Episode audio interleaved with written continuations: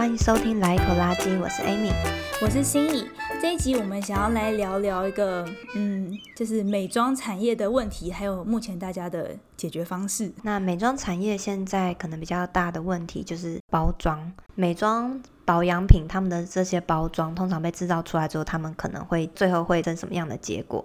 第一个就是最好状况，可能它被重新使用，就是有些店家他们会回收，有人有人很乖乖把它拿去店家回收，然后可能消毒再利用，或者是说有的人可能他就自己拿来重新利用装一些别的东西，那这是最好的结果。然后呢，其实也有一些他们会厂商会制作成可以堆肥的瓶罐，到时候就是可以拿去做堆肥。但是呢，堆肥还有一个问题，就以美国来说好了。我去查到他们的资料，其实美国有三分之一的人口居住的地方是没有任何堆肥设施的。哦，是哦，我觉得还蛮扯的。美国这么大，有三分之一的人住的地方是不能堆肥的。然后，就算你住的地方可以堆肥好，但是有一些他们的堆肥只限制丢食物的残渣，就是一些就是生厨余或熟熟厨余。只有三分之一的人住的地方是可以接受堆肥包装品。像是一些可以堆肥的塑胶袋啊，或是包装杯啊、碗啊这种东西。哦，那如果它是可堆肥等级，是不是其实你在自家的后院就可以堆肥了？所以最好状况就是那个厂牌直接做出一个是可以自己在家能够堆肥的东西。对，就不是需要工业堆肥条件，而是在后院堆肥就可以的这种。那这是美国数据嘛？可是我在想，在台湾。嗯，好像能够堆肥的包装品也不多，几乎没有，对，对不对？政府收的就是食物嘛，所以就跟美国部分是一样，就是只只接收食物的堆肥，不接收包装品的堆肥。对，好像是这样。嗯，嗯，所以美妆产品包装在堆肥方面可能也不太可行。再来就是到回收，那这边有个数据，就是其实可能大约九十趴的这些塑胶包装是。没有被回收的，那当然有很多原因，就包含美妆产业的这些呃包装，他们要么都是太小，或他们又是复合式的，然后或者是他们是其他各种问题，就是变得它不是传统回收产业很好处理的东西。而且它这个是以美国的那边，他们是说像是塑胶三四六七这些材质，他们是不回收的。哦，是哦，OK，就是。对啊，像是 PVC、LDPE 就是塑胶袋那种材质，然后还有六是 PS 就是保利龙或是养乐多罐那种，嗯，那七的话就是其他复合，就是像这些是没有收，所以也不是说只要是塑胶都能回收，嗯，对，所以就是如果你在购买的时候，你就有特别挑那些比较有永续 sense 的厂商的话，他们在他们的就是商品页面，他可能就比较会跟消费者沟通，比方说我们这个。呃，包装材质它是单一成分，那你直接丢，比方说那个一般的塑胶回收就好了，它是那个五号塑胶之类的。那或者是有些厂商他们就是更高一级的话，就是这个包装本身它已经不是用塑胶，它是用纸，比方说现在有很多就是纸纸卷、纸罐的这种，呃，比方说护唇膏啊，或者是我现在在使用的防晒油。它是防晒棒，然后也是纸卷的这种包装。你刚讲到那些复合材质，因为像有些什么挤压瓶啊，或是那种牙膏条的包装，或是蜜粉盒这种东西，它里面其实是有很多不同的材质，所以他们还需要人工去拆解。但通常呢，那些回收厂商也没有这种人力心力去做这些事，所以最后也是全部都丢到掩埋场。嗯，对，掩埋场，掩埋场就是大问题。在台湾的话，至少会被烧掉。对，像美国，我还特别去查，就是美国有两千间掩埋场，但是只有七十五间垃圾焚化厂，所以其实大部分的垃圾真的都是被掩埋。嗯，对。好，所以在美国，如果要就是要做好回收，是一件特别重要的事情，我觉得。对，然后其实回收是没有办法解决这个问题，然后所以就刚刚说了嘛，除非真的是被拿去重新使用或是重新填充，不然堆肥回收 都没有用。对。我重新使用我我会这么做诶，就是我有就是清洁完的那种空的那种低瓶，我自己再拿来装那椰子油，然后就可以自己日常椰子油保养这样。那所以就嗯讲了这些美妆产业包装现在目前的问题，那就要讲到我们接下来想要介绍的一个我们发现的呃一个叫 Pack 的一个计划 P A C T，然后它是专门。呃想要解决这个问题而出现的计划，所以他们主要是呃，首先他们在消费者端他们会回收各个美妆品牌的这些包装瓶罐之类的。然后他们也有对品牌端，就是如果你想成为他们的会员的话，他们可以对品牌端提供一些，比方说呃教育啊，然后还有协助他们设计更永续或更容易回收的嗯、包装商品。那 Pack 是非营利组织，那比较可惜的是，它现在是只有在美北美这边有一些。跟一些连锁百货合作，那所以说民众去买保养品啊，或者是化妆品的时候，可以顺便把自己家里的空瓶拿去回收。就它还有设蛮多个点，可以去专门回收美妆保养品。呃，因为刚才有讲到，其实呃，在美国就是那种。一般你丢回收是丢在家里门口，然后会有垃圾车来收嘛。但是那种垃圾车通常是不收美妆保养品，就说因为它太小了，然后又是复合材质，所以是不收的。那像美妆保养品的包装就要特别拿去某个特定的地方回收。对，他们就会在那些就是零售呃商店店面那边设置回收箱，然后他们回收的呃就是不限品牌，任何品牌的美妆保养品或者是 skin care 这种。瓶罐都可以丢去回收，大家可能很好奇说，所以他回收以后那些东西都跑去哪呢？就就他们网站上来说，就是理想的状况，他们当然如果看那成分包装，成分单纯包装好的话，可以再拿去重新变成包装来使用。但是他就说这是一个罕见的结果，就是他们正在努力啊，通常是比较少这样的机会，所以通常他们的包装就会去，他们会分层次。如果说这个。看那个材质，如果还 OK，然后符合条件需求的话，他们可能会拿去做另外一种产品，像是呃做地毯啊、仓库托盘等等。然后如果再更烂一点，就降级价值比较低的产品，就会拿去做一些铺马路的沥青，那或者是再更降级，可能就是分子回收啊，还原成一些什么化化学单体啊，去做其他东西，或是最后真的就是太烂的不行了，那就把它转换成能源，拿去烧掉。对，那 这点的话，那主要是因为北美这边他们比较多的还是掩埋场，就是焚化炉很少嘛，所以对他们来讲，嗯、这就会比呃流落进掩埋场好很多，就至少它是拿去烧掉，而且又转化成热能这样。对，因为进掩埋场几乎就是。就世世代代留在那里了嘛。对。然后如果它真的那个塑胶真的裂解，然后变得小小的不见了，但它其实也不是真的不见。就是大家有兴趣可以去听我们那一集，呃，讲塑胶微粒的那一集。它其实就会流通在我们的生活环境当中，像我们吃的水果啊、我们的鱼啊、河啊什么，到处都是塑胶微粒。它其实没有消失，只是我们看不到而已。对，然后变成更难解决问题，因为它现在太小了。对。所以最糟，但是还可以处理的状况就是把它烧掉，这样。我我当时是怎么发现 Pack？就是因为我在查，就是比较环保、有环保概念的美妆商品的时候，我认识了这个品牌叫 MOB 嘛。那 Pack 也是他 MOB 跟另外一个就是零售商的公司合作的计划，二零二一年才开始的。那 MOB 这个品牌它本身就是是真的很有环保 sense，它很多呃塑胶。原本该是塑胶包装，它现在都改成纸包装。例如说什么眼影盒啊，然后粉饼这种，它是纸包装的盒子。然后或者是它也有推出那种就是组合盘，你就那个盘子可能本身还是塑胶没错，但是里面的内容物你就可以用组合。比方说，我就嗯、呃、想用就是买几块这个颜色的眼影，然后配上这个。颜色的修容，然后我就自己把它拼成一个盘。那我其中一块用完的话，我就换那一块就好了，所以就不会像一般就平常如果原本大家购买习惯就会买了很多个眼影盘，那可能这个眼影盘我就只用这个色，那就会造成很多浪费，然后还有塑胶垃圾。，pack 很不错的地方是，他们开始这个计划，我觉得很不错的一点就是，它除了有跟消费者做回收以外呢，他们也有就是。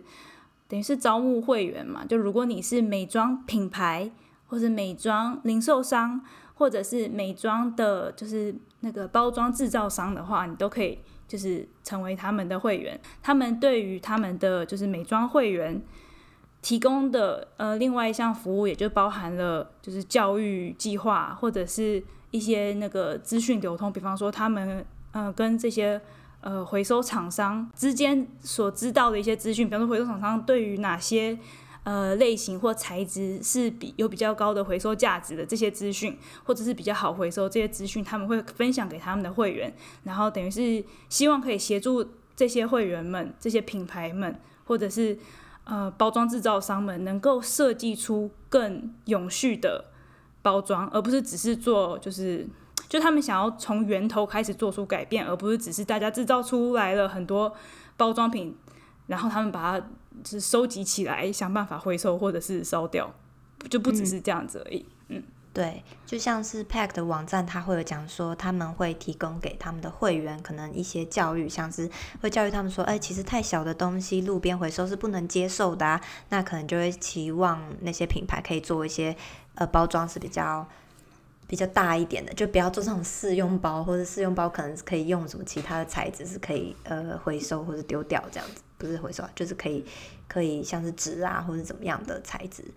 然后希望就是他们的包装是可以简单的，然后是单一材质。就还记得就是我买过一嗯，就是我看过有一种乳液，然后外表看起来很大一罐，但其实它的隔层是加厚很多，然后中间内容只有一点点而已。就是有些品牌可能就会想要展现出哦，我们这个看起来很大，然后你买起来可能 CP 值很高，但其实内容只有一点点。像这种就是他们可能会去教育这些品牌说，我们就是不要用那么多材料去做这个东西啊，就是保持简单啊、精简就好这样子。这个如意也太傻眼了吧！这简直有点买到会觉得有被欺骗的感觉。就是 对它里面是这样很厚，我一直很纳闷为什么这么厚。好，然后还有像是可能可以教育。品牌在包装塑胶的包装上面都可以清楚的提示说要怎么去处理，怎么回收啊，包含怎么清洁，然后你要把哪一些部分拆开，什么地方可以丢回收桶，什么地方是丢垃圾桶，这样。对，因为我觉得如果从品牌端那边他们就可以教育消费者的话，其实是最直接的管道，诶，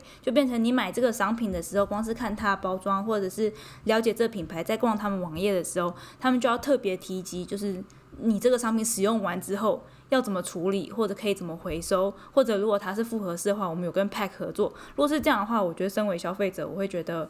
嗯、就是怎么讲，这是最最佳的我该知道的管道。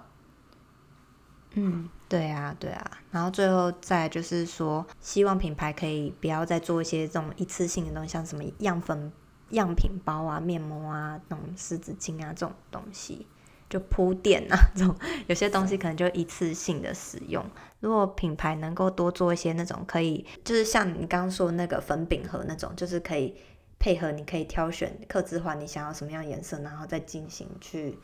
重新组合的那种比较客制化的东西吧，就可以让民众自己去选择怎么配置，那就可以减少一些不要的浪费。嗯对，所以这也是为什么我会就又特别提到 MOB 这个品牌的原因，因为我觉得就是作为计划发起者，他们确实蛮有就是经验，可以跟大家分享如何就是重新设计包装这件事情。就我觉得他们的包装挺有 sense，就他们有在有想过这样子。嗯，对对。然后我们还蛮喜欢 Pack 的思维，因为它其实除了在包装以外，它是真的以一整个。全面性的考量，例如说，他还会可能会教育，像是在运输这些产品的时候，可能就是尽量避免空运啊。反正他会考量到一些碳足迹的问题，那或者是说其他的包装的包装，像是在运输的时候可能会需要一些填充物啊，通常可能都是用一些那种那种泡沫型的塑料东西。那他也可以建议说，看可不可以避免使用这种，而是用一些可以堆肥或者是可以生物降解的东西，或是一个重复使用的那种。包装，嗯，对。然后你讲到就是运输的这件事情，我就想到刚才好像没有特别跟大家提，就是 Pack 它除了在各个点还有设回收箱以外，如果你家附近没有回收箱的话，你其实也可以把你的空瓶空罐们全部打包起来，然后在 Pack 网站上你可以下载它那个就是一个贴纸，然后可以就是邮寄到他们公司的那种东西啊。反正你就把你的东西装在一个箱子里或干嘛，然后把那个贴上，然后邮寄。给他，就是他帮你出运费的意思。哎、欸，我不确定那个有没有含运费，哎，但是、啊、是吗？对，我我不是很确定他有没有帮你出运费，有可能没有。所以他只是给你那个他们的收件地址，你把它贴上去这样。对对对对对，所以、哦、所以意思是你可以是，就你家附近没有回收站的话，你也可以用邮寄的方式寄给他，但这可能就是还是你在北美还是比较方便的吧。嗯，对，就是 在台湾，我有特别去查一下，他们在台湾是没有设点，但他就我输入台湾，他没有东西，但他说，呃，欢迎台湾的人也可以加入他们的行列。对，好，但这可能太遥远了。就是台湾其实也有类似的，比方说回收站或回收箱的系统，比方说，嗯、呃，我有看到在屈臣氏的话，现在好像有一些屈臣氏的那个店面，他们是有设置回收箱的。那这个回收箱，他们也是跟 Maybelline 合作的设置，但他们并不是只能设置他们，呃，他们并不是只能回收他们品牌的商品，所以他们也是就是不限品牌都可以回收的。但是只有一百个屈臣氏店家有这个回收站，就很可惜，不是全台的屈臣氏都有。是的，就是如果你想要看看你家附近的屈臣氏是不是有，或者是哪里的屈臣氏有的话，你在屈臣氏的网站上可以看到这一百家分别是哪几家分店。呃，有一些个别的厂商，其实他们也有特别他们自己的回收桶，只是我们没有一个一个去查，也不确定说是不是只能回收他们这个品牌的东西。那像那个台湾莱雅的话，就是他们有做一个。就是什么爱再生，就是他们的一个新的计划，然后他可能也会设置一些箱子是有分类，像玻璃呀、或者塑胶的这些分类。那其实这些东西就是跨品牌的都可以回收，只是我也找不到说他们到底哪里有设点，就可能如果有听众有去看到在哪里的话，也欢迎来信跟我们说，我们可以把这些资讯分享出去。那如果是就是品牌自己有推出回收计划的话，大家可以去了解一下这品牌回收计划，因为他们经常也会有就是回馈购物金啊或者红利点数这种方案。其实就是在北美的话，不止像是 Pact，还有像嗯沃尔玛在加拿大或是在美国，他们其实在那个门市里面也会有设置回收箱，然后他们还会讲说哦，你有哪些东西是不能回收进来的，然后他们也是跨品牌，就即便在美妆品里面也有。不能被回收的类型，比方说以 Pack 为例的话，它的网站上都有很明确的跟大家呃介绍哪些东西呢是他们可以处理的回收，哪些东西是你在家就可以直接处理，可能很单纯，比方说玻璃瓶你就直接回收就好，不用经过 Pack，或哪些东西是连他们都没办法处理的，那大家就可以了解一下。然后我觉得。可能跟大家分享一下比较特别的是，就是可能一般难以回收，但他们可以帮忙处理的，比方说像那个牙线的塑胶盒，这是 Pack 可以回收的，或者是那种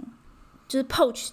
就是夹链袋的那种袋子。那种夹链袋不像是 Costco 卖那种软软夹链袋，而是比较硬一点，然后底部做立体包装的那种。反正就是那种可以站立起来夹链袋，大家应该懂我在讲，或者是那种按压瓶的那个按头，或者是那个滴管的那个滴头，然后或者是你的那个，比方说眼线液笔的这种，它是塑胶管的这种笔笔状的类型，对，或者是那个眉笔这种，然后或者是那个就是小的那种眼影盒。粉就是还附小刷子的那种，然后或者是就是挤压的那个，就是挤压条像是牙膏的，然后不管你是那种铝制的牙膏条呢，或者是塑胶那种条都可以。那这种类型是他们收的啊，当然还有那个就是那个睫毛膏，睫毛膏那个棒子，感觉看起来复杂，刷棒，对对对，刷棒或者那种那个就是。小小喷瓶就是香水那种，就是有颜色的那个玻璃，因为可能一般玻璃回收他们不收有颜色的玻璃这样子。然后还有那个口红棒啊，这种这种他们是收的。好，那、嗯、但这是 pack 的部分。那我看到沃尔玛那边的话，就会说香水罐他们是不收，然后还有什么指甲油罐子啊，或是那种呃喷的气压瓶那种防晒油罐子那一类的，就还有其他一些细项。所以可能你要看你回收的箱子，他们接受什么东西。我们看到一致都不收，好像就是比方说像指甲油瓶，为什么啊？因为里面有一些挥发剂嘛。对啊，可能内容太有毒。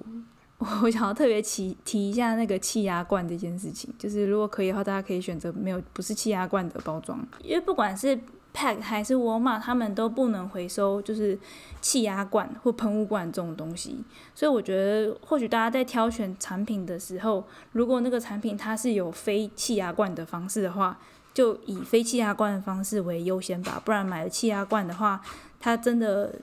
下场很难处理。对，虽然说那气压罐好像其实是金属材质，对不对？但是不知道什么他们都不收哈。嗯对，我不晓得，可能我我真的不知道。对，反正他们不熟。然后像 Pack 它里面还有讲到说，如果民众要回收钱的话，可以怎么去清洁这些包装品？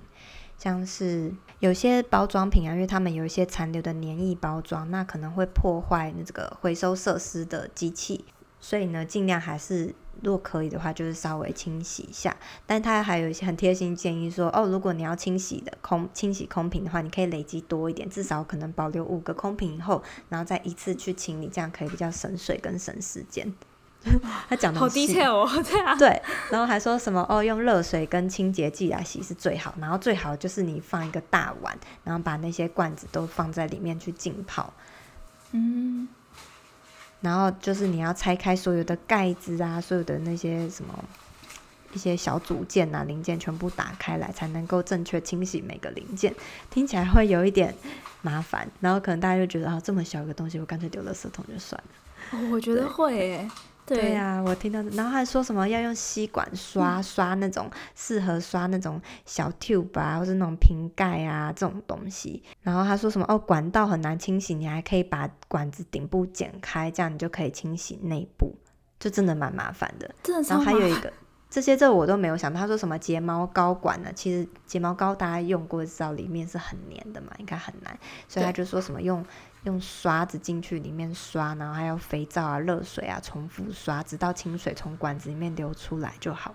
然后还有像口红管这种东西，要用小抹刀啊，或是用汤匙去里面挖，然后把它挖干净。然后管子要不断向上滚动啊，然后掏出。但就是听起来感觉是很麻烦，但他说就洗这东西用热水洗是很方便的，所以就是大家用热水去洗。对，不知道听完你会还想要去 回收这些小东西吗？我觉得听完之后应该是会想到以后如果我买睫毛膏或者是买口红的时候，我就买另外一种形式的。比方说口红就不要买就是条状的口红，那可以买那种对，就是旋开，然后你用手指头沾，就是叫什么小，就是小圆用抹的嘛。对对对，用用用抹，那它就好清洁很多啊。然后睫毛膏我看过那种产品，它是。它你的睫毛刷就是另外的刷子，那膏的部分它是有点像是眼影盒那种，它是一一个一一叠的固态的，然后你要刷的时候，对对对，你就是用那个刷具去刷那一那一盘东西，然后去刷你的睫毛，这样就好清洁很多。对对，我觉得这个这个思维挺好的。我觉得要是我可能会觉得啊，我就这样久久用一次，然后啊 用那么多美国时间来刷，那我干脆还是丢垃圾桶好了。我想这可能是很多人的思维啦。对，就是以后就不要再买这种产品。如果你真的没时间的话，因为有时候你觉得，你看你这边辛苦那么久，然后别人根本就随手一丢，那你的到底是在干什么？对，但对像这种时候，我就会。呃，我会开始去寻找这些就是比较有环保 sense 的包装，也是因为同样的，就是我很讨厌，就最后会制造出这样的垃圾，所以我去看看有没有更环保、永续的方案。那如果你真的去找的话，你就会发现，哎，其实有很多品牌已经在推出很有创意的包装方式了。就像我刚刚讲的睫毛膏那个，我也在搜寻之前，我也不知道还有这种就是这种刷盘式的这种刷法，然后或者是我也不知道还有纸包装的眼影盒这样子。我觉得很棒。我觉得如果是我的话，就是这东西不是很必要，我之后就不买了，就是干脆都不要用。然后不然真的是非常非常需要的话，那我可能也会去找一些其他替代的方案。嗯，对啊，对对，或者是就是整个搜寻过程中看到很多很很有趣的，比方说像呃粉底啊，那与其因为粉底很多类型嘛，那可能最麻烦的就会是那种按压瓶，然后里面是液态的这种。这会是最麻烦的嘛？或者塑胶软管那种也会，嗯，清洁上可能也会麻烦这样。但是，呃，最简单的话，可能就是像矿物粉底，它就只是给你粉，而且成分也单纯，因为它不是液态，它是干性的，所以它不需要添加一些有的没的防腐剂或干嘛，所以你就是呃。用粉底刷，然后刷粉在脸上就好，那它就是一盒，所以你真的用完的话，那一盒也很好处理，成分可能也单纯，你这家直接回收就行了，甚至不需要用到这种就是美妆回收箱 pack 或其他的计划。其实最根本的还是就干脆从源头就是少用这些东西就好了。嗯，因为回收真的不是一个解决的办法。好，所以这一集跟大家分享的这些，就是嗯，就是美妆界他们包装现在面临的问题，还有嗯，就是产业试图提出的解决方案。那我们两个是当然觉得最好还是从源头开始减量。那不管是产品，就是这品牌方或者是这产品包装设计方，他们可以提出更方便回收的设计，或者是更永续的，就是替代方案。当然是最好的，或者是呃，作为消费者，我们能做的当然就是我们在选择我们要购买的美妆品的时候，我们就可以留意是否这个是呃很好、很容易回收的。像我们刚才提的一些，我觉得很很。很有趣、很创新的这些嗯包装方案，或者是这个品牌他们有没有回收计划？毕竟回收也是需要人力筛选呐、然后运输成本这些东西，所以回收真的不会是根本的解决办法，它可能还需要消耗更多的资源。那如果可以从源头一开始设计，就让产品融入循环经济，就是。一开始设计就是已经设计好，它最后死了也可以有一个很好的归宿，不会影响到环境的话，这样是对最好的。然后最好是干脆连 packed 这样子的机构都不存在，就是大家可以很轻易的就可以回收包装，或是很轻易的就可以，嗯，可能抛弃这个包装，不会造成环境的问题，或者重新利用这样子。那真的是需要靠。大家一起合作，如果大家都更有意识去做这些事情的话，那我相信那些美妆品牌他们也会更在意像 Pack 公司、呃 Pack 这种机构所提出的建议，然后会进行一些改良，让这个社会就是越来越好。对，好，那这集大概跟大家分享到这边，希望美妆产业整体就是未来会越来越有 sense，越来越有希望。嗯。然后我还想到说，我觉得刚听那 M O B 那纸盒的东西，真的感觉不错诶。那我是以后就可以化妆了。对，讲到这点，真的是我觉得我们就是很低的化妆程度的很大一个原因，也是因为这会制造太多垃圾，所以我们就干脆就不化妆，是这样吗？对啊，对啊，我刚刚不就说了嘛，就好麻烦，那我干脆就不买不做就好了嘛，或是久久用一次这样。对，那现在发现有很多这种，哎、嗯，其实好像还蛮合理的解决方案，就会觉得，难道我们也就是又可以开始重拾化妆了？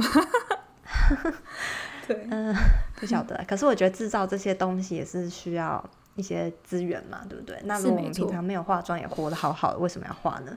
对，就不用不用滥用。但当我们知道我们需要化妆的时候，我们有比较好的选择。好，那今天就到这边。嗯，那喜欢我们这集内容的话，也欢迎听听看我们节目的其他集内容。我们节目的主轴主要是环绕在个人环保生活实践。欢迎也到 Apple Podcast 帮我们点五星评分加留言哦。那如果要在 IG 上找我们的话，我们的 IG 账号是 Laiecology L A I E C O L O G Y。我们的 email 是 Laiecology L A I E C O L O G Y at gmail dot com。好，那我们就下一集见拜拜。拜拜。